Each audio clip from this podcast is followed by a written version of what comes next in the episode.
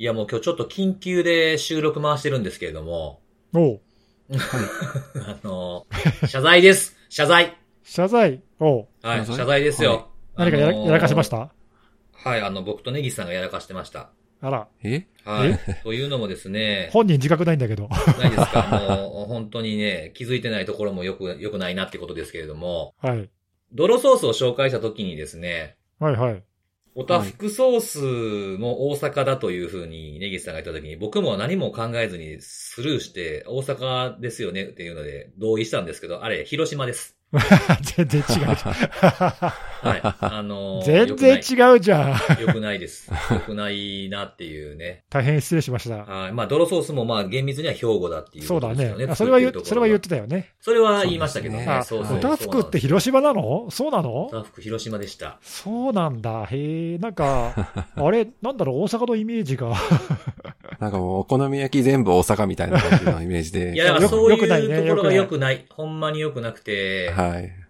そうなんですよね。なんかたまにこう、あの、大阪、広島、どっちがお好み焼きやねん戦争みたいなのが起きたりする時があるんですよ。あそうなん そんだ。な、そんなあるんですね。うどっちが、どっちが元祖やねんみたいな。あーなるほどねなるほど。はいはいはいはい。広島のお好み焼きとちょっと違うもんね。そうですよね。まあ、広島焼きっていうふうに言われたりしますけど、まあ、それが、いや違うと、これがお好み焼きだというなるほどことを主張されたりする方も中にはいらっしゃるんでですね。はい。難しいんですけどね、ルーツが何かなんていう話って結構。どっちでもええやん。どっちでもいいんですよ。で、で、なんか結局、なんかその昔ちょっと調べた時があって、なんか結局、それ、調べていくと、なんかあの、京都のお菓子がルーツや、みたいな説が出てきて、おお、第三のやつが出てきたみたいなことになって今日かな。はい。うん、はいなんかおや、おやきみたいな、こう、お菓子があるんですけど、それ、はいうんそれがはいがん、それがルーツなんじゃないか説もあって、まあ結局、諸説あるんで美味しかったらええんちゃうんかみたいな感じかなと思うんですけどね。うん仲良くやろうよ。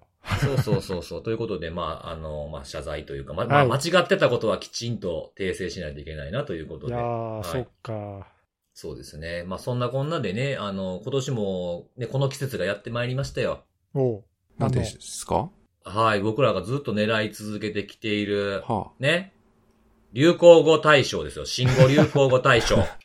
狙っ初めて聞いてたんで。したか。え、ほんまですか？僕ら、僕だってずっとまあ言ってたじゃないですか。そのセキュリティ新語・流行語大賞ってやりたいぐらい、そういうのちょっと好きだみたいなことをあ昔。まあまあ、はいはああ、はい。言ってたと思うんですけどね。まあ、そのほら、あの、情報セキュリティ自己対応アワードっていうのやってますけれども、い。うん。はい。それの、まあ、こう、サブというか、それの、まあ、併設でセキュリティ新語・流行語大賞ってやろうみたいな案が結構当初あったんですよねう。んうん、言ってたね、そういえばね。そうそうそう。ただなんかやっぱりどうしてもちょっとこう、面白おかしい雰囲気が出てしまうかもしれないということで。確かにね。なんかふざけてる感がね、うんちょっとですよね。ね。うんで自己対応の方は、やっぱりこう、ちょっと良かったものをきちんと褒めようっていう、こう、ポジティブなそうですねも。のなんで、ちょっと併設するよりも、まあ、べやるんだったら別にやろうみたいな感じで結局宙に浮いてしまってたっていうのが、はい、ありましたけれども、まあ、そっちのではなくて、あの、毎年あの、ユーキャンでしたっけ？はいはい。うん、がやってる、あの、新語・流行語大賞にとうとうね、あの、入りましたよ。我々。え？嘘。本当ですか？はいあの、あれ、あれっていうのが入ってますよ。ついに来たね、我々我々の時代が。そうですよ。あれっていうのが入ってますから、これだってほら、あれ、あれとしか書いてないですよ。確かに入ってたね。カッコ R, E, あ A, R, E って書いてるんで、はいあれ、何とは言ってないんでね、これ。ねなるほ、どま。さにそれ、あの、我々のステッステッカーに書いてある通りの。そう、そうですよ。そうですよ。だからこれ、ねえ、どうなんですかね。よかったなぁなんて思ってるんですけれども。確か。に。いやうんー、素晴らしいね。ついに結構ね。来るとこまで来ましたね。ははいはいはい。まあ、入ったと言ってもいいんじゃないでい。すかね。うん。はい。うん。でもあれなんですよ。はい。あの、僕が、あの、この、おすすめのあれで紹介したう、ん。はい。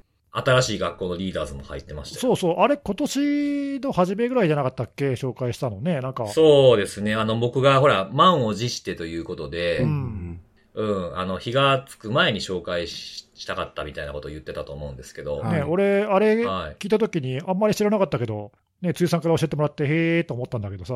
そうですね。まあ、あれ、あの、どっちかっていうと、あの、まあ、TikTok でバズったやつなんで、ううんん。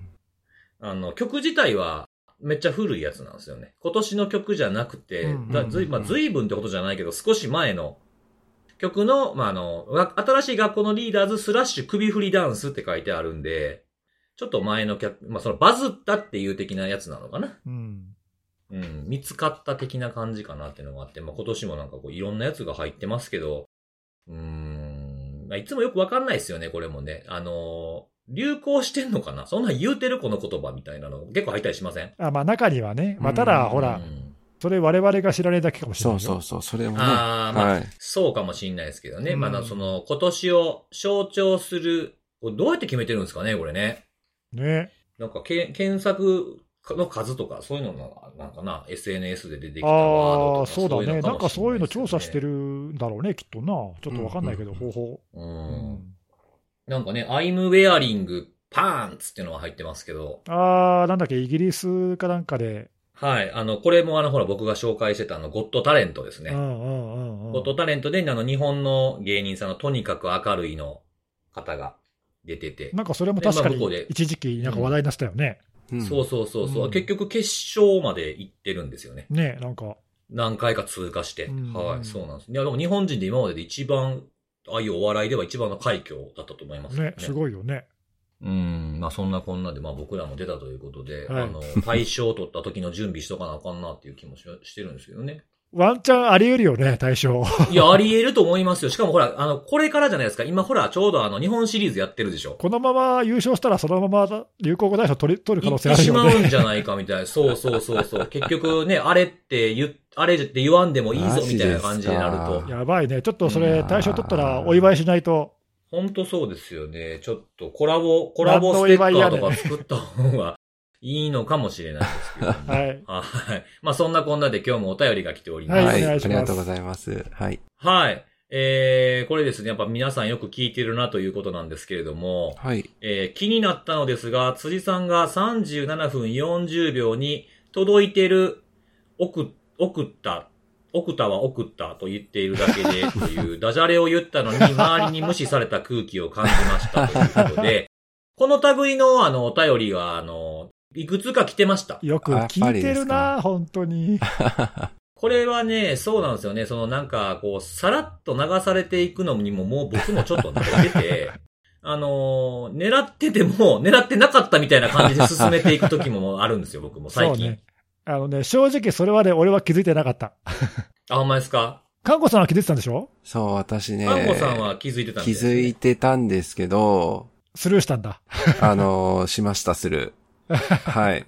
うーん、そうなんですよ。だからもうそのスルーにも慣れてきて、そううね。ん。やし、こうなんか話の流れ遮るほどそんな大事でもないかそうそら、う。もう真顔のままなんですよね。結構気づいても悩むよね。はい突っ込むかどうかね。そうなんですよただもうちょ、ずっとそれがもう、そのね、回ずっと頭の中に余韻で残っているっていう、あの うんね、それもよくないよ。影響も出たっていう話だったんで、あーそうですよね。はい多分なんかその、ユーザーにそれ通知ちゃんとしてんのかみたいなので、届いてんのかみたいなこと言った時に、いや、それって送ったって言ってるだけでね、みたいなことをちょっと言ってた。はい、僕ももちろん覚えてるんですけど。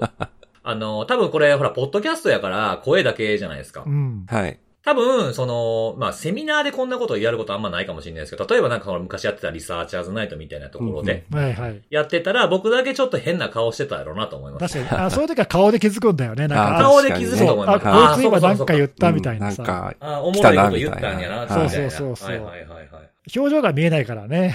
ああ、そうですね確かに確かにね。はいさすがに10年来の付き合いやと言っても、声だけではね。さすがに声に出す、でも、声になんか変、変化も出してないしね。あの、気づいてくれたらええかなぐらいのトーンやから。そうだよね。はい。なんで、無視じゃないんですよね。気づかれてないんですよね。はい。失礼しました。いやそうですね。はい。で、多分これご新規さんみたいな感じなんですかね。あの、音楽ではなくて、何か仕事に役立ちそうなものをと思って、先月見つけたポッドキャストということで。ええはい。なんか今では、ウォーキングのお供です。もうあれがないと歩けませんということで、えーこれ僕ら出さへんかったらやばいですね。やばい。はい。そうですよ。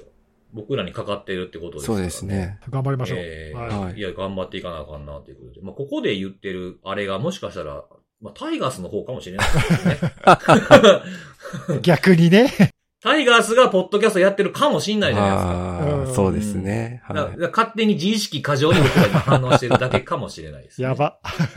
はい、そうですね。とかですね。あとはなんかその、今日はいい日だった的な感じので、セキュリティのあれを絡めて書いていただいてるんですけど、今宵はセキュリティのあれでいただいた、あれステッカーつながりで、あれ勢と楽しい時間を、広がるあれ勢の輪で日本を守りましょうっていう。ええツイートポストがあったんですけど。なんですか？あれ、あ、僕らを差し置いて、あれ勢だけで楽しい時間過ごしてるみたいじゃないですか。なんかあれかな、そのどっかのセミナーとかわかんないけど、なんかコミュニティとか行ったら、うんはいはいたまたまステッカーつけてる人見つけたとか、そういう感じなんですかね。そういうことかな。前にほらなんかお便りで、あの、お客様が知ってたみたいなやつもありましたよね。ありましたねかあったね。うんえ、それかなんか、我々の知らないところでオフ会やってる？へ 僕ら関係なく。そうそうそうそう。呼んでよ。うんうん。やばいっすね。そのうちセキュリティのあれ勢っていうポッドキャストがたんですよあり俺ら置いてきぼりやんあ えーいいね。いや、まあ、それはそれでいいっすよね嬉しいね、いうのそういう。うんですねね。うん。コミュニティ共通の話題でね、うん、盛り上がっていただけてすごくいいんじゃないかなと思いますありがたいですね。はい。はい。あと、まあ、これは、あの、個人的なお、あの、お、おすすめということで、うんまあ、関西の、まあ、泥ソースを紹介したということで、そのつながりでということで紹介いただいたんですけれども、はい。セミ餃子っていう、まあ、冷凍のやつがあるんですけど、うんうん。関西のた、えおお二人ご存知ですか？セミ餃子見たことある？いや、知らない。な、何餃子冷ですか？凍のセミ餃子。セミ餃子。なんかちょっともうややばいものが私は今頭の中にイメージされちゃって違う。違う違う、そんな、そんなんじゃない、そんなんじゃないんだけど、あの、ミンミン食品っていうやつがあったかな、確か。おンミン。はい。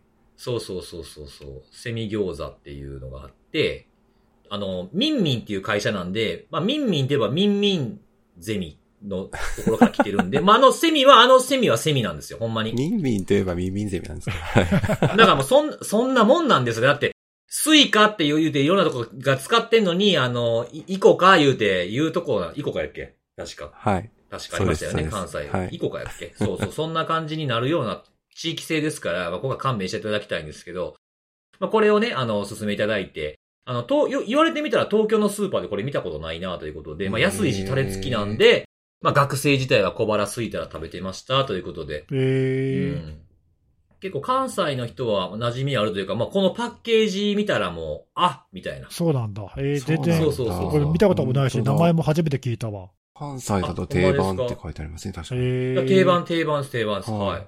なんで、まあ、こっちでは確かに言われてみたら見たことないかもなーっていう感じではパッケージはあります。ね。うん。うん。もうあの、スーパー行ったらもう、よう見るパッケージ。あそうなんですかえーうん。僕もこれ言われるまでこれあの、ぜ、普通に、あの、ローカルやと思ってなかったです。あ、そうなんだ。まあそういうのあるよね、なんかね。そうそうそうそう。んっていうのもありましたということでですね。はい、へーちょっと久しぶりに食べてみたくなりましたうね。んはい。で、えー最後のお便りなんですけども、まあ、今回もですね、おめでとうのやつが来ております。おえー CISSP 合格しましたということおめで、でとうございますおめでとうございます。はいえー、ネギスさんの合格に向けて再勉強することが大事みたいなことを言ってたように思うので、まあ、これをことあるごとにですね、この、あの、思い出しながらセキュリティのあれを聞いて、モチベーションを維持できました。ありがとうございましたというお便り。素晴らしいえー嬉しいね。いやいやいや、すごいですね。いやいや、うんいよいよ、こう、名乗っていいんじゃないそろそろね。これそろそろあれじゃないですか、あの、んあの、総務省の次は、文部科学省とかそういう、ね、確かに、確かに。ね、確保支援士とかやったら経産省に表彰されるん確かじゃないに。ですか。相そろそろ当我々貢献してるかもしれないよ、これ。いや、そうですよね。ねだからほら、なんか、なんか内容のさ、こう、勉強するのに役立ったではなくて、これ、モチベーションを維持するのになんていうのは、相当じゃないですか。いや、だってね、どんな資格勉強でもさ、セキュリティ関連、何でも役立っちゃうよ、これ。そうですすねよ、。そうですよ。いやー、素晴らしいポッドキャストだな。ねさっきのほら、ウォーキングの、ウォーキングにも役立あってる確かに健康にも、健康増進。厚生労働省も、なんかね、あ、そうそう、厚労省も。そうですよ、そうですよ。夢が広がるうな。ん。そうですよね。いやもう、もう、我々もう外務省ぐらいじゃないですかもうあんま関係なさそうなのは。わ確かにかんないですけど。いやーいやでもこういう声届けてくれると嬉しいね。そうですね。こっちの励みにもなるもんね。うん。そうです。よね。だから、まあ、あの、看護さんには、あの、庭のガーデニングみたいなへ変な草育てるの頑張ってもらって、農林水産省もカバーしていただきたいと。そうですね。そこも狙えるかもしれないですね。はい。うん、全部狙っていくスタイルでね。どこ向かってんだ、これ。しかも別にそんな言うほど欲しくもない。そうそう。はい。はいそんなこんなでお便りが、はい、たくさん来ておりましたので、この方々には、えーステッカーの印刷コードを差し上げますということで、えーなんか質問とかご意見とか、えーこんないいことあったよ、みたいなものとかがあればですね。あとは、あの、ほら、もうすぐ200回を迎えることになるので、そうだ。はい。なんかこれまでの回で一番良かった回とか、なんかこう思い出に残るワンシーンみたいなものとかがあれば、そんなんもなんか、あの、セキュリティのあれのハッシュタグをつけて、えーポストいただければ嬉しいなというふうに思っております。ということでございます。200回記念だもんね、もうすぐね。そうそうそうそうそうかはい特に何もしない予定ではないです。そうね。うん。まあなんかそういう彩りがちょっとあると嬉しいなっていうのを全部こうあの他人に押し付けていくスタイル。確かに確かに。はい。はい。じゃあ今日もあの、セキュリティのお話をですね、今日はあの、ネギシさんとネギシさん以外でお送りしていこうかなと思ってるんですけども。のスタイルね。はいうんそうそうそう。ということで、あの、今日はじゃあネギシさんから行きましょう、はい。ということでじゃあ。私から行きたいと思いますけども。はい。今週のネタやる前に、あの前回のネタのアップデートをちょっとだけしてもいいでしょうか？おー、はいはいはいはい。はい何でしょうか？あのまあ、今回2週間ぶりなんで、忘れちゃった人もいるかもしれないんだけども、前回ですね、あのオクタのサポートのシステムに不正アクセスがあって、はいはい。まあ、そのそこに保存されてたセッションのトークンの情報を使われて、まあ、顧客が影響を受けましたみたいな話を確かしたと思うんだけど、ありましたね。で今週、そのオクタがその件でちょっと続報を出してて、うん。でちょっとその内容を少しだけ紹介すると、はいえっ。とねまあ、大きく2つあるんだけど、うん。一つは、えーこの件で影響を受けた顧客は全部で134顧客でしたと。結構言いますね。まあ、ただし、これはそのサポートのシステムで影響を受けたその不正に攻撃側がその情報を盗んだのに関連するのが134顧客っていうことで、実際にその中にあったセッショントークン使って不正アクセスまでされたのは5顧客だと。ごええそんな、あまあ少ないじゃ少ないか。で、そかそうのうち、まあ、前回、ビヨンドトラストとクラウドフレアの件は紹介したんだけど、はい。うん。収録の後にワンパスワードもやられてましたっていうのを報告を上げてたんで、出てましたうねん。でその3つはだからもう自分たちで公表してるんだけど、まあ、公表してないところがそれ以外にあと2つあるっていうことで、でうん。ただ、まあ、あの全体の、ね、オクタの顧客の数と、あとまあ影響を受けた134からすると非常に少ないので、うん。まあ、かなりその絞られたターゲットに対する攻撃だったのかなっていう、まあ、感じがすると。そうですね。うんはい、というのが一つと、あともう一個、そのまあ前回もその侵入の結局、最初の原因がよく分かってないっていう話をしたんだけど、はいこ、れもまあ Okta の報告によると、今回不正アクセスされたそのサポートのシステムへのアクセス権限を持つ社員の人が、その会社のノート PC で Chrome のブラウザを使ってたんだけど、うん。そこで、その会社じゃなくて個人で使っている Google のアカウントでそこにログインしてましたと。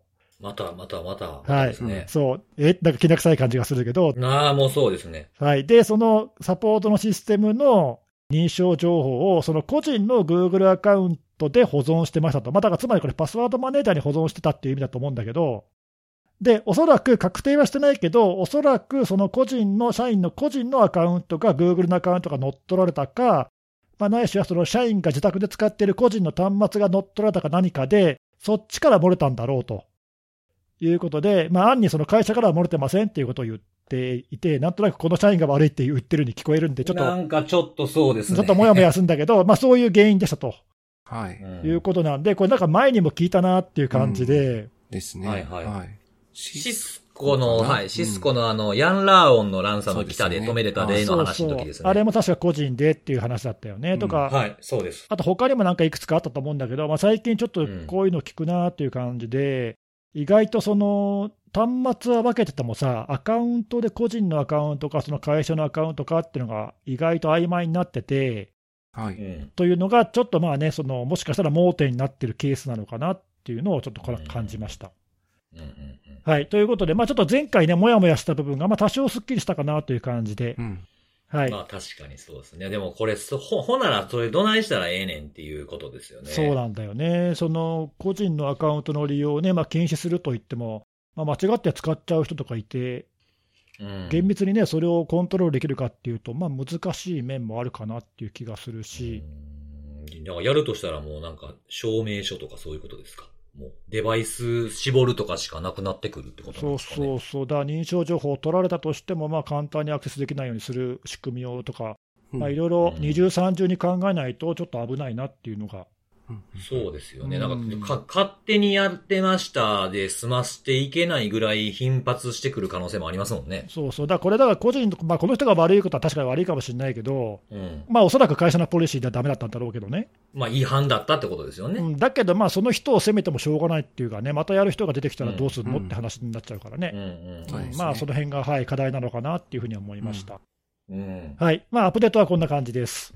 はい。はい、で、ちょっと話変わりまして、今週のネタに行きたいと思うんですけども、はい。ほい。はい、今週のネタはちょっとまあ小ネタなんだけど、うん。えっとまあ、ドイツであるサービスの暗号化された通信が盗聴されるっていう事件が発生しまして、でちょっとこの件、あの面白かったので紹介したいんだけど、えっとはいあるサービスっていうのは Java のサービスなんだけど、Java って言ってみんな通じるかな、あの ああ、使いますあの今は使ってないな、僕はな。そう、あんまり使わないよね、僕も昔使ってたけど、今ほとんど使ってないんだけど、あのまあ、今は XMPP っていうのが正式な名称なんだけど、まあ、昔は Java って言ってて、あのえいいわゆるインスタントメッセージのね、あのオープンな仕様で、かなり広く使われてたサービスなんだけど、うん。あのまあ、今はね、結構メッセージングサービスってあの便利なものがいっぱいあるんで、うん。まあおそらく昔ほどは使われてないと思うんだけど、まあ、今もね、一応各、全国各地っていうか、世界各地にサーバーがあって、まあ、使われてはいるんだけどさ、まあ、SNS に付属してますもんね、メッセンジャーの役割を果たすものがねう。ん、あとまあね、その安全なエンドツーエンドの暗号化してくれるようなサービスって他にもいっぱいあるんで確、かに確かに。うんまあ、あえて Java を使う理由がまあないといえばないかもしれないんだけどね。う。ん。。はいい。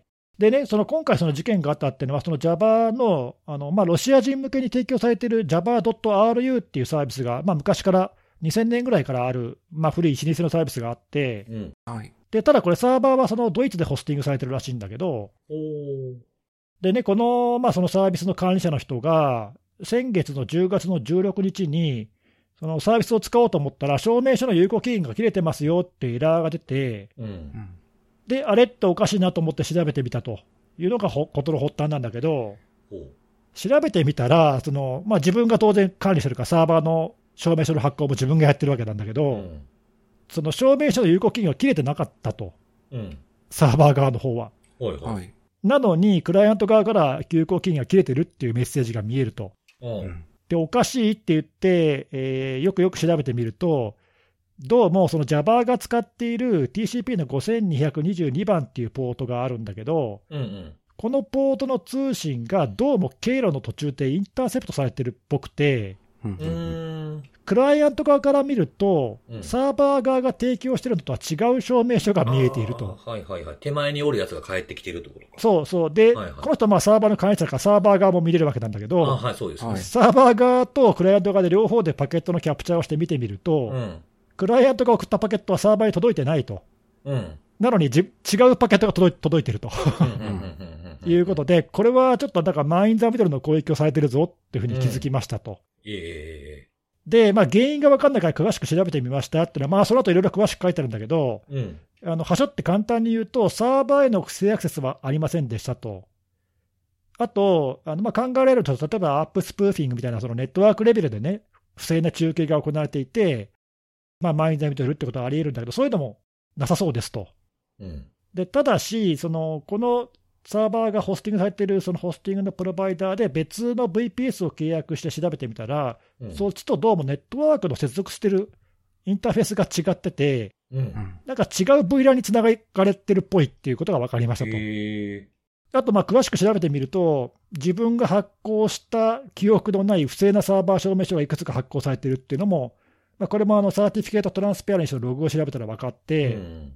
ただちょっとね、書いてないんで、なんでその不正な証明書の発行がスルーしちゃったというか、その普通ほら、ドメインの検証とかあるじゃない？うん。なんで、そんな簡単に発行できないはずなんだけど、まあ、どうやってそれをかいくぐったか分かんないんだけど、 Let's Encrypt から。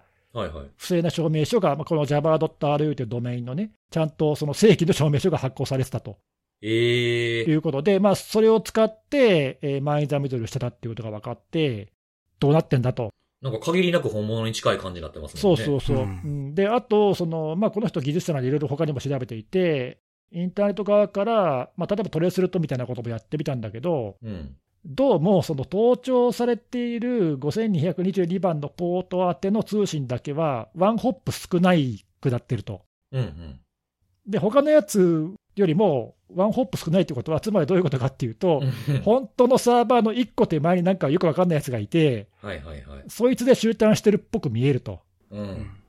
なのでこれ、ますますなんかおかしいなっていうことで、でもこのサーバー側にも問題じゃないので、これはその事業者側の問題でしょうとうん。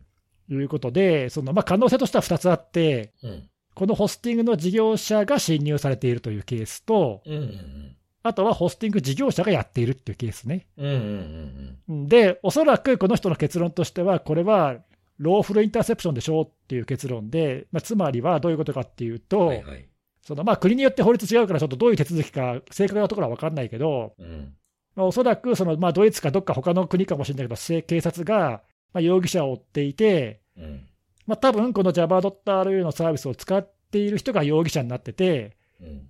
まあ、その容疑者のと通信を盗聴したいという要求があって、まあ、裁判所からその令状を出してもらって、でまあ、それに基づいて、このホスティングの事業者に、このサービスを盗聴せよという、まあ、おそらくそういうことなんではないかなと、うん。まあ、そういう、まあ、これは推測なんだけどね、うん。うん。結論付けていて、でこの人はその、まあ、にドイツで2箇所のホスティングプロバイダー使ってるらしいんだけど、うん。その2箇所にまあ一応問い合わせを送って、これ、侵入されてたらやばやばいですよ、調べた方がいいですよって言って、まあ、サポートに連絡はしたんだけども、うん。あのありがとうございますっていう返事が来ただけで、特に何の回答もなかった。ありがとうございます。ありがとうございます。まあ、要はそのサポートのそのリクエストは受けましたよっていうおち、はいはいあのはいはい。決まりきったね、決まり文句の返事が来ただけで、個別に対応されたわけではないってことそうそうですね。。うんで、今どうなってるかっていうと、この人が調べ始めたその10月の17か18ぐらいのタイミングから、その盗聴がなくなってるらしいんで、うん。まあ、おそらく調べてるってことに気づいてやめたんだろうなという話なんだけど、うんまあ、一応話としてはこれだけで、まあ、実際の記事見ると結構詳しくいろんなどういうことを調べましたっていうのが載ってるんで、うんうん。まあ、それ自体も面白いんであの読んでほしいんだけど、ちょっとまあ僕が面白いなと思ったのは、そのこういう、まあ、仮にこれがそのローフルインターセプションって呼ばれるその、まあ、いわゆる法執行機関による、まあ、正当な、ね、盗聴だとすると、うん。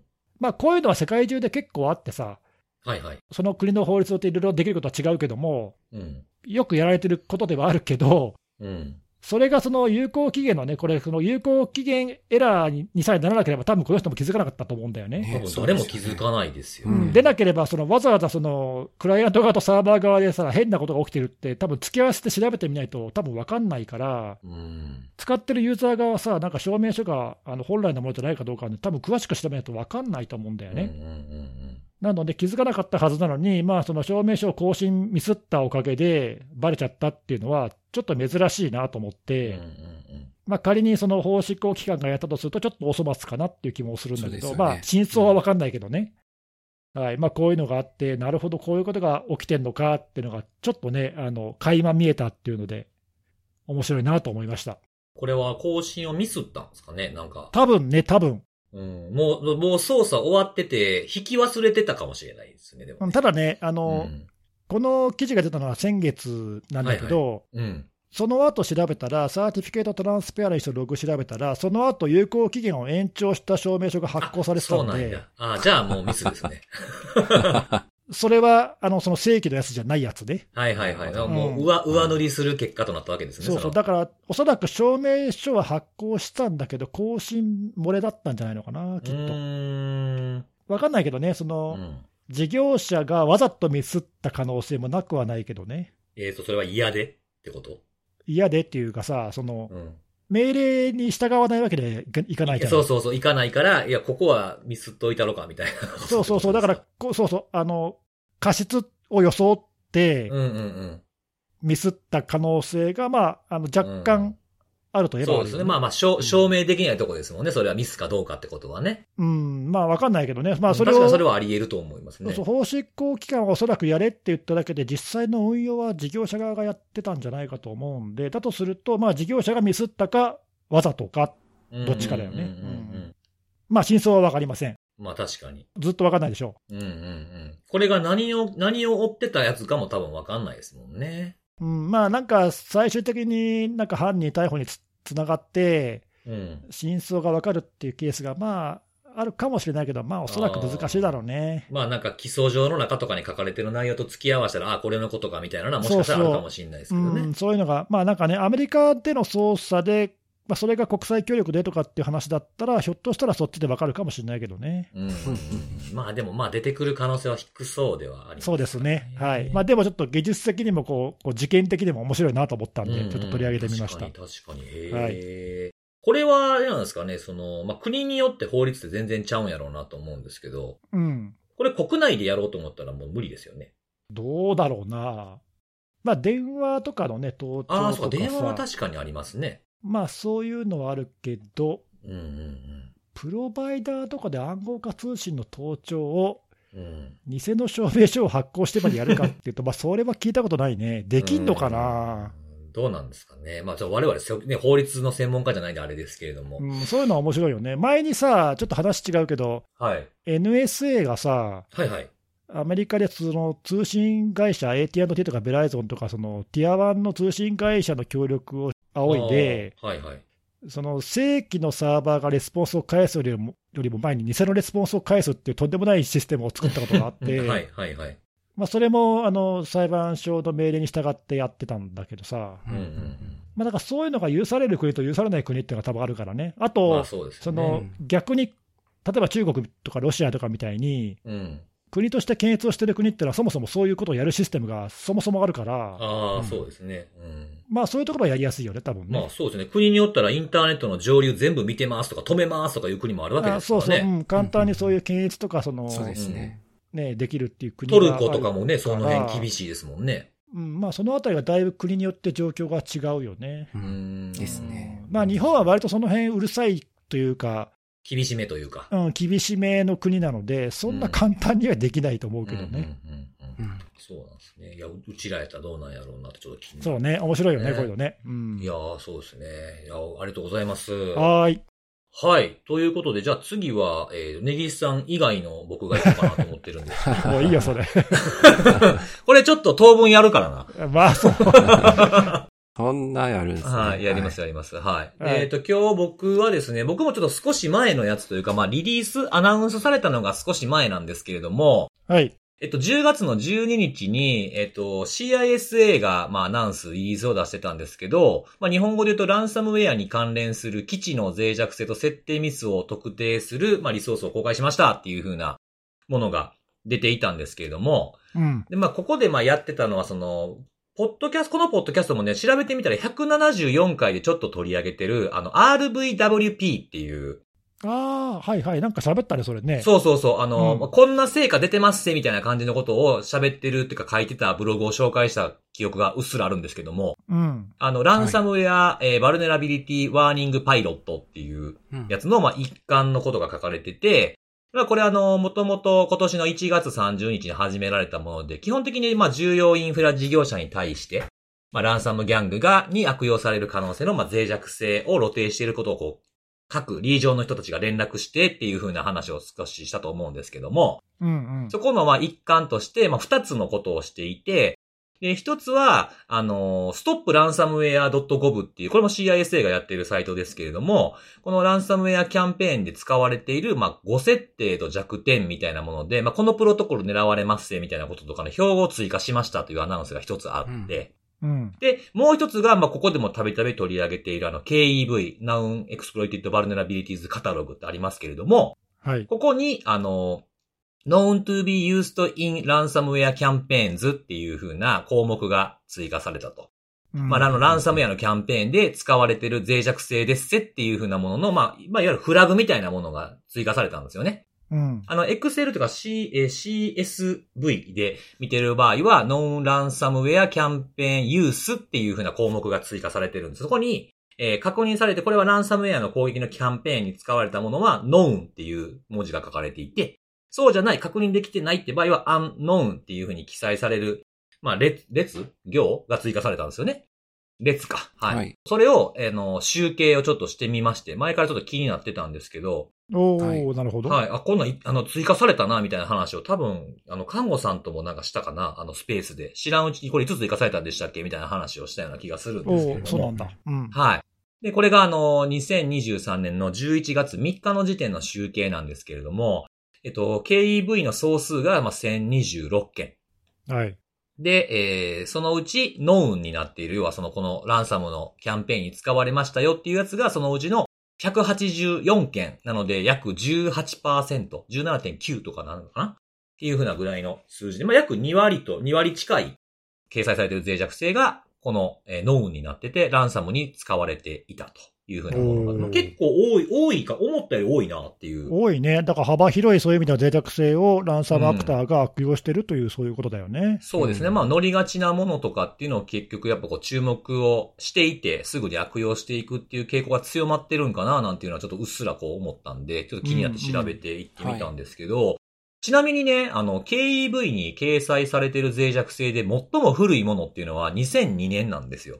うん。はい。2002年のもので、えー、掲載されてはいるんですけども、まあ、それで、ここでクイズなんですけども、あの、ランサムキャンペーンで使われましたよっていう風なノウンになっているもので、いっちゃん古いものって何年のものやと思います ?CV 番号で言うと。えー、わかんないよ、そんなの全然。2000、2000何年でしょうっていうところなんですけど。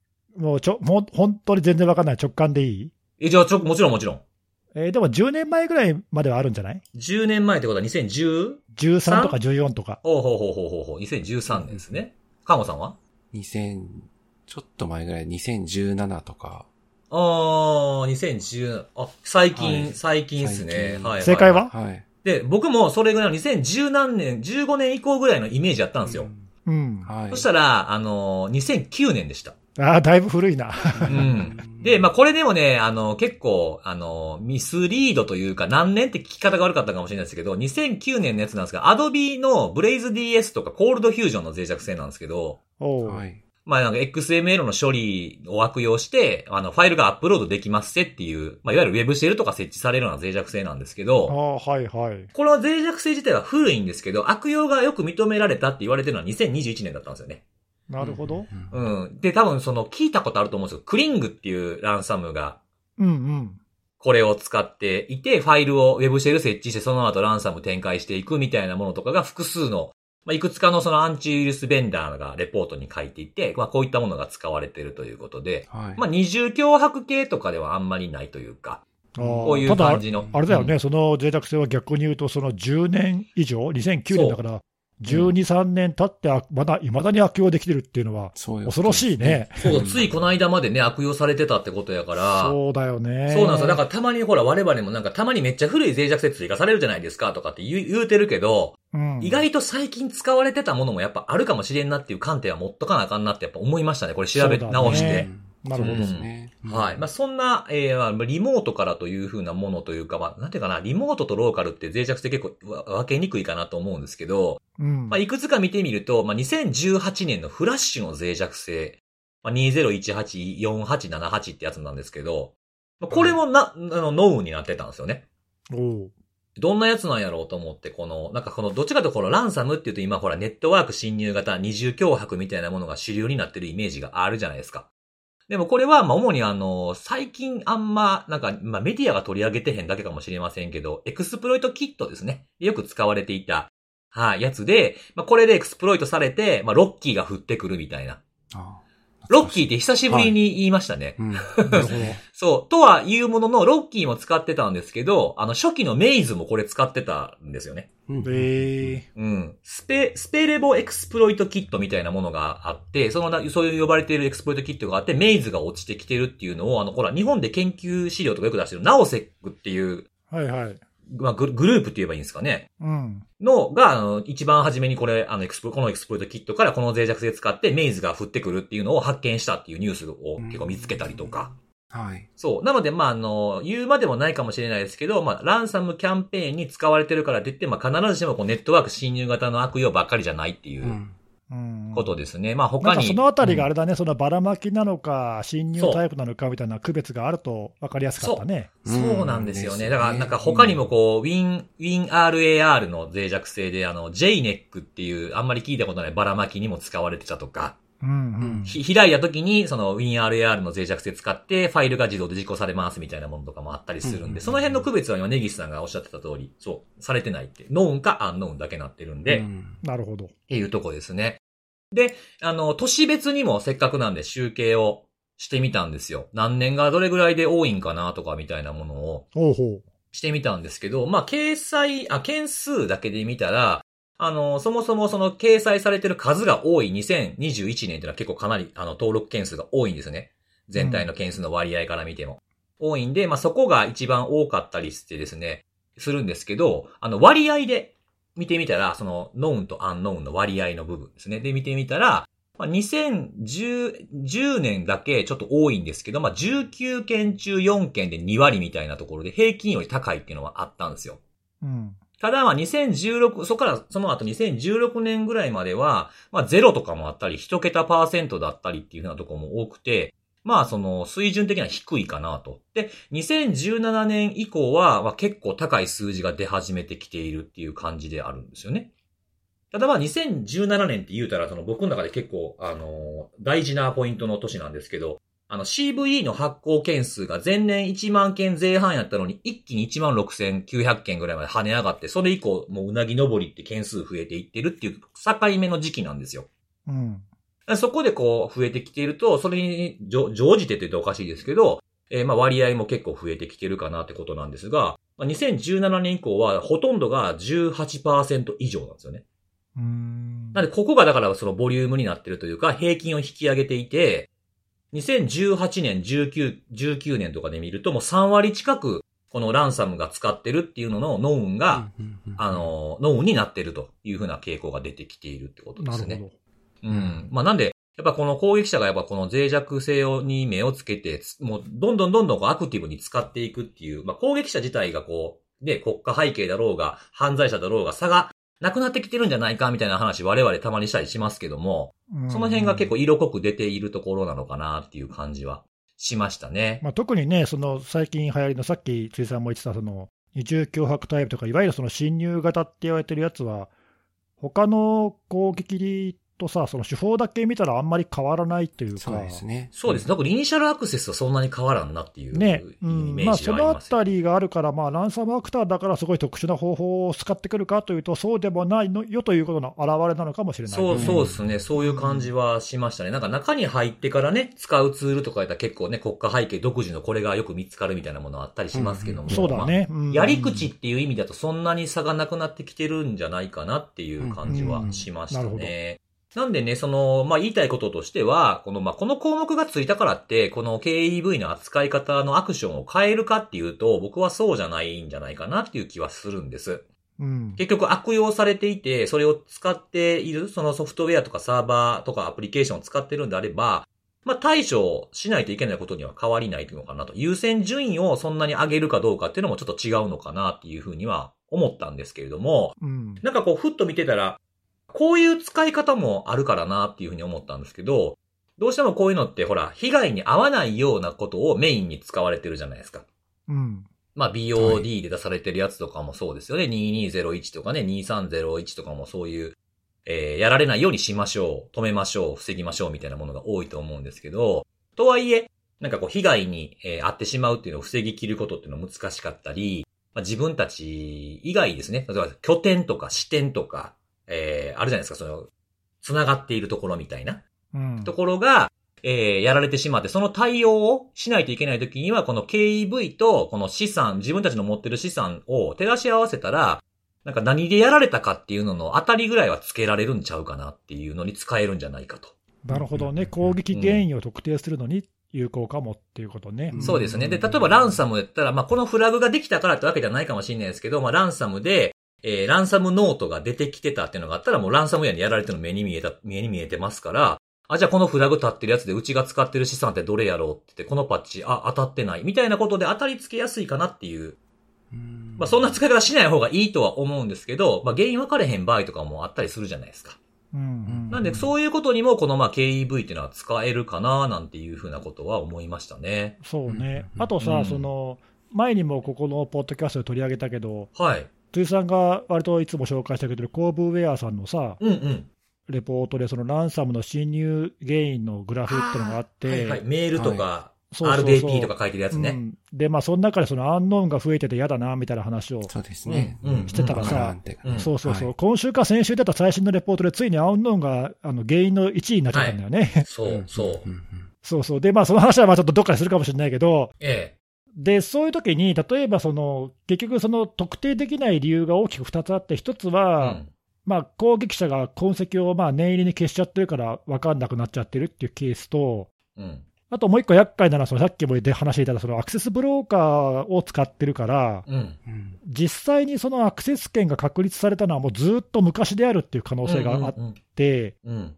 そうするとまあ多分ログとか痕跡ももう消えちゃってるみたいなね。はいはいはい。なので、そもそも最初なんでこれ、例えば認証情報がどっから漏れたんだっけみたいなところを特定しようと思っても、なんかもう追えなくなっちゃってるみたいな。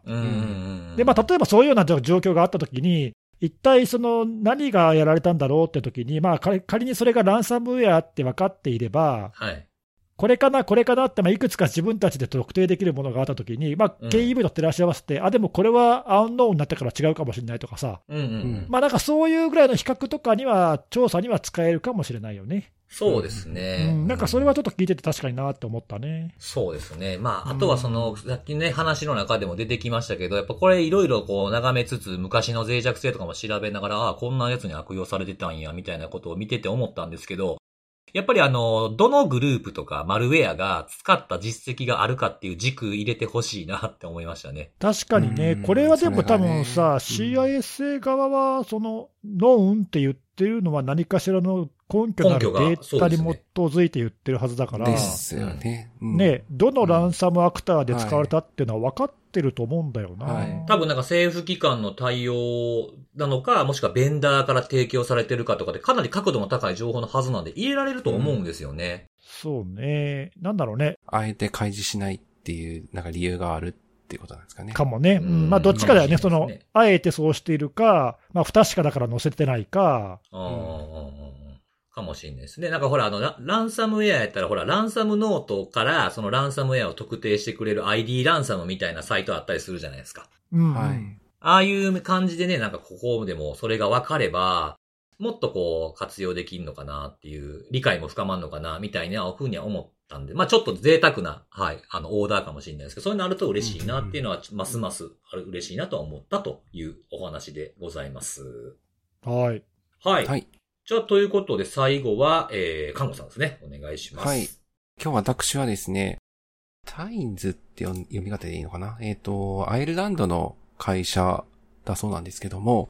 そちらの会社が、従業員200人以上のセキュリティ、あ、き企業か。えっ、と、企業の勤めているセキュリティの担当者900人を対象に、まあ、実態調査というか、まあ、生々しい問いをかけてみた結果を、あレポートにまとめましたっていうのを先月公開されていたので、まあ、なかなか興味深い内容ではあったので、今日ちょっとそちらご紹介したいなと思ってるんですけども、こういうところ対象って少ないかもしれないですね。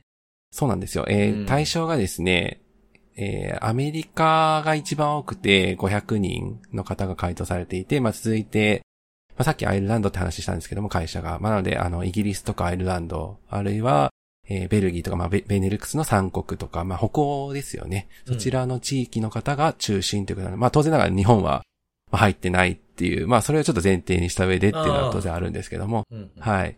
まあ、なので、まあ、そちらの地域の方が回答された結果ではあるんですが、まあ、なので、まあ、ちょっと日本だったらどうかなっていうのもちょっと思いを馳せたらいろいろ面白いかなとは思うんですけど、。うんうん。まあ、あの、一番トップにまず、そのタインズの会社の方、CEO の方が、まあ、一言でまずコメント書かれてるのが、セキュリティチームはまあ、落ち着きをなくしているっていう、まあ、まずその一文に書かれていてですね、はい。はいはい。結構面白かったのが、その燃え尽き症候群に陥ってるというか、まあ経験した人がどれぐらいいるかとか、はいはい。あと、まあこの後ちょっとお話しようかなと思ってるんですけども、まあ来年中に転職を考えてる人どれぐらいいるかとか、はい。結構生々しい話はありつつ、うんまあ、まずは、あの、これ5章立てに、章立てが5つになっていてですね、はい。まあ、まずは一つ目のところとしては、まあ今の仕事にどれぐらい満足してますかとかっていう話を書かれているんですけども、うんまあこれ結構ですね、あの、満足っていう形で回答されている方多くてですね、うん。こんな数字いくかってあるんですけど、まあ99%の方が、まあ当然濃淡はあると思うんですけども、うん。あの自身がやられている仕事に満足しておられる。すごい、すごいすごい高いな99%満足しているねすごなんか、はい。ねえ、あの、ディズニーリゾートの満足度ぐらいじゃないですか。まあね、もうディズニーも下手したらそこまでいくかわからないそうぐらいのね、そう、96%とかそんなぐらいだと思いますけどね。はい。はい。結構なね、あの数字の高さで。まあ、うんあと、まあ、99%実はもう一個あってですね、あの、外部のその、自自分たちのその部署外ですよね。部署外の同僚の方から、まあ自分たちがやっている仕事であったり内容に対して、まあ尊敬されているというふうに感じている方が同じく99%と。へなるほどなえ。るほどはいあじゃあまあ自分たちのお仕事には誇りを持ってそういうやってることですよね感じだよね。うんうんうん一方で、やっぱりそれだけ思い入れのある仕事だからこその、まあ、あの、現れなのかもしれないんですけども、まあさっき言ったその燃え尽き症候群っていうんですかね。う。うんんまあちょっとスランプというか、あのそういったところに、まあ経験、まああるいは陥っているという形で回答された方が63%っていうことで結構多いなと、半分以上と。う。ん。で、加えて5人に1人はもう、あの、マストって非常に燃え尽きてるという感じでですね、まあ、結構緊急事態というか、あの、そういう状況に陥ってい。て、で、なんでそんな感じになってるかっていうと、まあ仕事が多いよというふうに答えてる方がやっぱ多くて、8割以上の方が答えられていて、もうめっちゃ増えてるっていう大幅増っていうふうに言ってる方はもう、まあその中でも3割、31%と、まあ仕事がどんどんどんどん、まあ特に、これ、今回2回目なんですけども、あの、去年と比べて非常に増えてるっていうのが、まあ3割いると。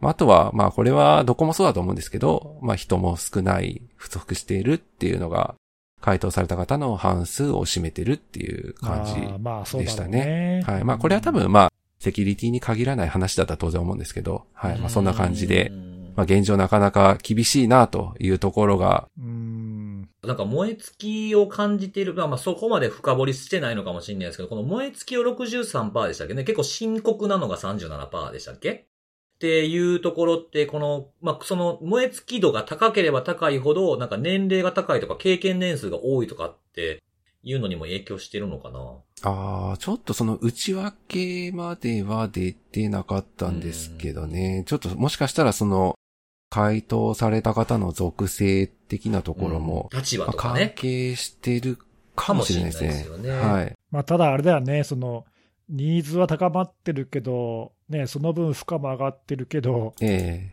ね、それに対応できる人がいないみたいなうん。状況なんだろうな。まあえそれは燃えうん燃え尽きちゃうよな。と、とはいえ、こうなんか次のキャリアパスが見えないとかっていうのもあるかもしれないですね。うん、あとそのさっきのね、それ自分の仕事自体にはすごく満足して、誇りを持ってやってるだろうから、うん。多分その、すごく集中してやってるんだろうね、多分ね。うん。だからちょっと負荷が高いと言っても、頑張っちゃってるんだろうなってことだよね、あーそねはいうん。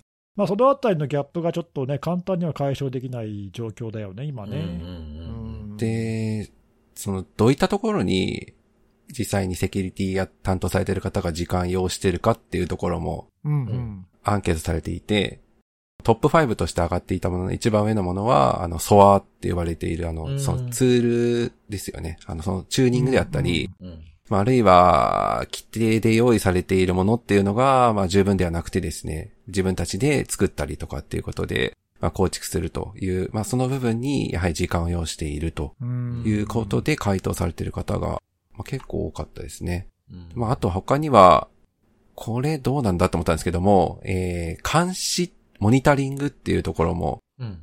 まあ項目で上がっていて、なんかけ結構、あの、なんていうんですかね。まあ、ソックっていうと、まあ、いわゆるモニタリングが、まあ、がっつりやられているところみたいなイメージが、まあ、ある中で、まあ、ここに時間を要してるって回答されている方が、うん。まあ、それなりにいらっしゃるんだなっていうところについては、まあ、補足としては、うん。実際にその、なんていうんですかね、か監視とかっていうのを、オペレーションとしてやってらっしゃる、まあ、実務者っていうんですかね。あの、そういった方よりもクラスとしては上のエグゼクティブとかマネージメントとか多分そういうことを指してるんだと思うんですが、そういった上のクラスでも、そういったモニタリングっていうところの業務について時間を要している現状があるっていう形で書かれていたので、離れられないんですね。まあ、なのかもしれないですねうん。はい。なるほどまあ、エスカレーションして上がってきた情報を、例えば、またそれを自分たちで検証したりとか、うん。まあ、なんかそういったところとかがもしかしたら、まあちょっとそそこまで詳しくは考えてなかったんですけども、なんかそういったところも、まああるのかなっていうのはちょっとこれを見ていて思っていたところと、まああとこれしんどいなっていう、まあ楽しくない、あの、 task top 4っていうのもあってですね。あ、そんなんもあるんですね。はい。はい。楽しくない task top 4。まあこれ、はいこれ、どうなんだってあるんですけど、うん。まあ、1個目は、あの、コミュニケーション。ええはい。コミュニケーションがしんどいと。まあ、メールとか電話とか、まあ、うんあと Slack っていうのも書いてあったかな。はい、うん Slack とか。それあれかな、顧客との。やりとりとかなのかな。かもしれないですね。はい。あうん。まあ、社内外両方なのかなうんそうだね。そうですね。うんまあ、あと、これあの、辻さん、そのセキュリティの部門とかでそのうん評価とか、あのはいそういった部分を見える化する点では重要だっておっしゃってはいたんですけどあ、も、はいはい。あの、レポーティング、報告っていうところもしんどいっていうタスクに上がっていてですね。はい。るほこれもなかなか、まあ、どこまで報告するかっていうところは当然あると思うんですけども、うんど。例えばそれまではね、社内とか、まあ、社外の顧客向けかもしれないけど、立場の違う人向けにはい。分かりやすく伝わるように書くのは意外としんどい作業だよね。そうですね。うんはい。うんあと、まあ、なかなかね、その定型化できないっていうかさ、自動はい化もなかなか難しいしね。おっしゃる通りで。なるほど、はいなるほど。あと他二つは、まあ、さっき上がってたあの、監視、モニタリングっていうところと、インシデント対応っていうのも、うん。まあ、しんどい、しんどいタスクトップ4っていうのに上がってましたね。うんはないる。ほどうん。このあたり多分その人とかその持ってるスキルとか向き不向きによってだいぶ多分項目が違ってくるんじゃないかなそうでしょうね。うん確かにするんだけど、例えばそのさっきの、はい。ね、コミュニケーションもさ、技術者だからっていうふうに一括りにしちゃうのはちょっとあれだけど、そのまあ技術的な面は強いけど、そっちは弱いっていう人もいれば、うんええ。あの自分はそういうのを全然苦にならないっていうか、むしろそっちは好きだっていう人も多分おそらくいるから、うんはい。ね、そういうのがいろんな人がいて、でもそれぞれ苦手な部分は結構あるのが上位に来てるっていうことだよね。はいんそうですねなるほどね。面白いね。で、あと、仕事を進める上で障害となる要因が、なん、どういったものありますかみたいなのもアンケートされていて、さっきあの、ソアの話したんですけども、結構データというか、なんていうのかな、あの、情報の多さの波に、まあみんな飲まれてるんだろうなっていうのが結構あってですーね。なるほど。うん最近特にそうかもね。はい。まあ何でもね、逆に言うと取れるようにもなってきてるので、増えるなおさら多分そう、そうなんだろうなとは思うんですけど、うん機器も増もうえてるし当にお多すぎっていうのがいっぱい並んでてですね、うんあの、データが多すぎだし、ほログが多すぎだし、アラートも多すぎだし、みたいなのが ずらずらずらずら 多すぎっていうのがいっぱい並んでてですね、いはやー、それは多分切実な問題だろうい。ね。ですよね。はい。い。ただ、ちょっとあの、お、お面白かったというか、こんなんあるんだと思ったのは、あの、退屈だっていうのも障害要因になってるらしくて、退屈？はい。逆に？はい。まあ、あー17%の方が退屈ってまあ挙げられてて、これ結構だ、大小あるからじゃない、その、いろんな、いろんなソックがあるからじゃないですかね、それはなんか。まあそうなんですかね。まあ結構あの、すもう本当にまあ、純粋にソックっていうと、それこそね、あの、24365とかでずっと、うんまあ下手したらやっぱり張り付いて、ええ状況を見てなきゃいけない中で、まあ当然波があるわけで、うん。まあなんていうか、波が、まあ当然ドドドッと来てる時は、まあ人によってはしんどいってなるかもしれないですけども、はいはいあの、逆に言うと波が全く引いちゃってる状態だと、あね、それこそ何もないっていう状態は、なかなかまあそれはそれでしんどいよなっていうのはー確かに。うんあともう一つさ、その、まあ中身わかんないけど、はい。僕だったら思うなっていうのは、その、ある種その何、その、インシデントが起起きると燃えちゃう人って、燃えちゃうってのはその何？あの、あ、テンション上がるってことですか？テンション上がっちゃう人っていうのが中にはいるんで、はい。おそらく定常業務は多分すっごい忙しいと思うんだけど、うんうんうんでも特にインシデントが起きてませんみたいな、そういう状況を退屈って感じる人もいるんじゃないかね。だかか、かもしれないですね。確かに。らもちろん事件が起きすぎたら起きすぎたら、それはそれで燃え尽きちゃうけど、それはそれでね、あの、しんどいってなるかもしれないあの。まあだから不謹慎なことを言うと、そはい。のそこで監視していって、適度なこう事件が起きてくれた方が自分は退屈しないっていうタイプの人も、うん多分ね、うん。その辺が関係してるかもしれないね。これでも難しいようになってて、これ、席がなればなるほどさ、うん何も起きなくなってくるわけだから。いや、もう全くもってその通りなんで、はい。えーどんどん疑心暗鬼にもなりますしね。あこれ本当に何も起きてないか大丈夫なんかなっていうね。はいうんね。こ この課題のところを全部こうざ、ざーっと見たときに、一人の人間が言ってたらめちゃめちゃわがままなやつやな確かに。多い多い多い、暇や暇や人足らんとかね。勝手なこと言ってるもんな。うんいろんなまあ理由があるなっていうのはね、ここから見てわかりますね。ははい。ちょっと、じゃあ一個飛ばしてですね、最後にあの、定着率ってことでさっき言ったあの、1年以内に、今後1年今、来年、来年ぐらいに転職考えてますか？みたいなうん。問いに対して、あの、イエスっていう形で、まあ、割と肯定的に答えた人がどれぐらいいるかっていうとですね、これ結構衝撃的な数字でですね、はいはい。これ全部で足すといくつだろうえっ、と、55%かな？うん。ああ、半分以上。55%、半分以上の方がもう来年以内に転職を、まあ、したいとか考えてるっていう形で答えてるっていうのがあってですね、うん。まあ、みんな結構しんどいのかなっていうのは、まあ、まあさっきのね、燃え尽き症候群って話もしましたけどうん、はい仕。事の内容には満足してるけども、課題も多いし、燃え尽きちゃうし、みたいな感じなのかな、バランスが悪いってことだよね、一言で言えばね。そうですね。ううんん。これは、その転職を考えてるっていうのは、別のソックに行くっていう転職も含まれてるのかなおそらくは、はい。あの、うんっていうのは、ツールを例えばもっといいものが欲しいとか、はいはいはい。あるいは、まあ、もちろんあの、対価に満足しているっていう回答率結構高かったんですけど、うん。まあ、さらにくれっていう形で。はい、見返りっていう形で、あの、自分の待遇っていうのを上げてほしいっていう形で答えられてる方も当然おられるので、まあ、あー。鈴井さんおっしゃった通り、まあ、よりいい条件でっていうのを考えている人もいるのかなと。うんとかまあリソースが、まあ、まあ広く言うとリソースが潤沢なところに行きたいっていうのも含まれるってことですよね。そうですね。はい。同業種で。カフカの状況っていうか、しんどい状況は、もし仮に変わらないとしても、まあ、報酬が高ければ我慢できるっていう人も中でいるだろうしね。うんありますもんね。はう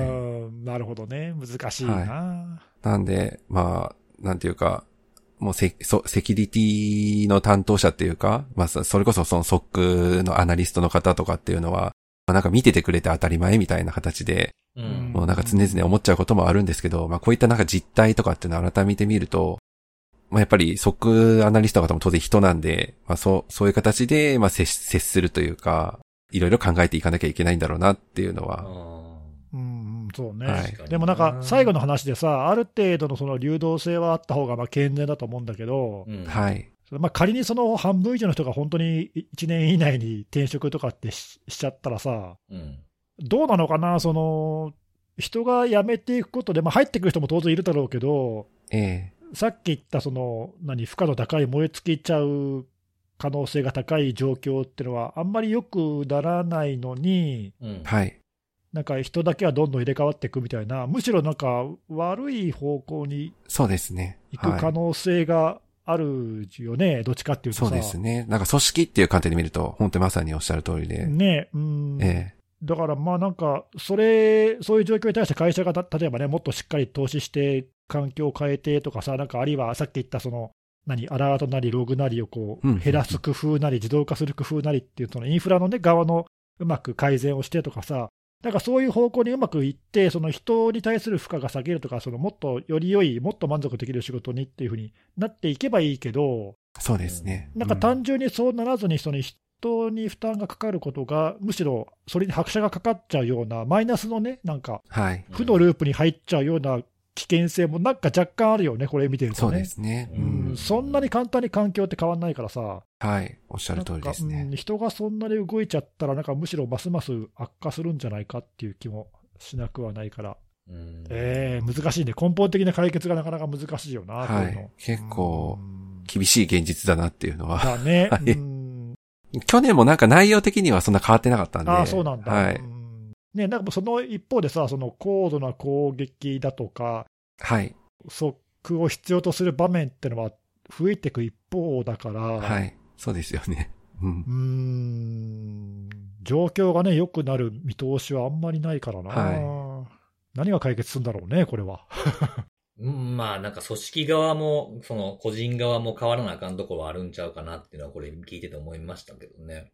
うんうん、なんかその待遇を良くしたいっていうふうなことを思っている一方で、コミュニケーションと報告めんどいんでしょ？まあ、同じ人が言ってるかどうか分かんまあ、ないけど、ね。まあ、わかんないですけどね。そうそうそう。まあでも数字が、数字が高いじゃ、高いところじゃないですか。なんかうんいそうですね。はい。うん、そこは、まあ、わわかるさん、まあ、ミスマッチはできる限りなく、でき、できる限りなくした方がいいと思うんですよね。その技術に集中したい人やったらこういうことをやらせないようにするとかっていうのは、はいできればね、人が多ければそれはできると思うんですけど、うんうんなかなか難しいですね。そんななんか大きなところに偏っていくしかなくなっていくんかなっていう気はするんですけど。ううんん。んでもまあそのね、自分の価値を解くために大事なものっていうものは、そのなんか難儀な、難儀に感じてるタスクってことですよね。そうですね。その辺がちょっとうん難しいかなっていうまあ、こ個人の方の変わらなあかんところなんかなっていうところでもあるけど、まあでもね、技術がね、ズバ抜けてすごいんだったらそればっかりやらした方が、その人にとってもいいっていうのもあると思うんで、組織側もね、うんうんうん人を、なんか全員こう、なんか10羽人からげに同じことやらせるんじゃなくてみたいなこともはい。考えないといけないのかなっていう、まあど、どっちもなんか変わらなあかんところもあるなっていうのはちょっと思いながら。はい、はいなんか根深い、根深い結果ですよね、これね。はい。なかなかちょっとい闇っていうと言い方があれですけども。まあまあのそうですねまあ見えてないところが見えたなっていうのがん、んうんうんはいこれ日本でもやってほしいですね。そうね。知りたいね確かに。うんねあとは逆の方もかななんかやっぱり。逆っていうのは？その、。逆？ストックのそのなんかまとめてる人とか、その会社側、経営側というか、そっちそサイドに、が下の人間に思うこととかさ、例えば現場の人に思うこととかっていうふうな。ああ、なるほど。自分たちはまたそんな悩みを聞いてるんやけども、自分たちはこう考えてるんだみたいなこととかもあったらいいのかなっていう。あうんどこにそのギャップが生まれるのかとそうそうそう。なんか双方の話があるとね、より深まるのかなっていうか、あの、浮き彫りになりやすいのかなって、なんでがあかんかったんかなみたいなところってずれてるからっていうのがわかると思うんでいいかなと思います、はい。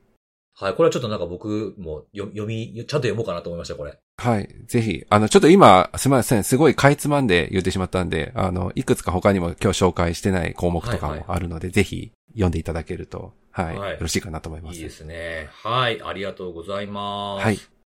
はい。ということで、今日も3つのセキュリティのお話をしてきたんで、最後におすすめのあれなんですけれども、今日紹介するのはちょっと映画を紹介しようかなと思ってまして、久しぶり。映画。はい。多分紹介してないと思うんですけど、あの、エブリデイっていうもう映画なんですけど。紹介してないね。してないですよね。あの、2016年の映画ではあるんですけれども、あの、ちなみに Amazon プライムで見ることができます。あの、無料で、無料っていうかその Amazon プライムの範囲で、会員であればということですね。で、これはあの、どういう映画かということなんですけども、まあ、朝、えー、まあ、その主人公が男性なんですけれども、まあ、起きたらですね、交通事故にあって、こう昏睡状態になっているはず、病院で寝ているはずの恋人がおるんですよ。起きたら。で、その出てるのは、いわゆるちょっと幽霊っぽいみたいな感じというか、本、本体はまだ、うん。あの、まあ、昏睡状態で病院に本体はいるんですけど、でもその、この男性、その恋人の男性にだけ見えて、で、あの、一週間時間もらったっていうふうに、その女性が言って、今日も行ってらっしゃいって会社に行くお弁当を差し出すっていう。ほう。やつなんで、その後、そこから、まあこれ月曜日から始まるんですけれども、まあ月火水木金土日というふうに、この残された7日間をどうやって過ごしていくのかっていうお話なんですね。はい。これあの、もともとあの、東京と大阪の、それぞれたあの、一個ずつの単館上映だったんですけど、まあ、口コミで結構広まったらしくて、まあ、いろんなところにこう、いろんな映画館回るみたいな。感じになった映画で、結構話題になったやつで、で、アマゾンも、これ、まあ、1時間、1時間、95分か。95分ぐらいの映画なんですけども、あの、アマゾンで公開されてるやつは短編バージョンっていうのがあって、ほう。各曜日ごとにやるんですよね。ああ、なるほど。そうはいまあその、月か水木金土日で、先週の日曜日っていうのがあるんですよね。これはなんでこう昏睡状態に陥ったのかみたいなというか、最後の最後ですね、振り返りも含まれてるような話が入ってるんですけど、それが分けられてて、かつ、その95分の映画にはなかったシーンが追加されてるのが、各曜日ごとに1個ずつ見れるっていう。だいたい10、12分とか13分とかですかね、1個は。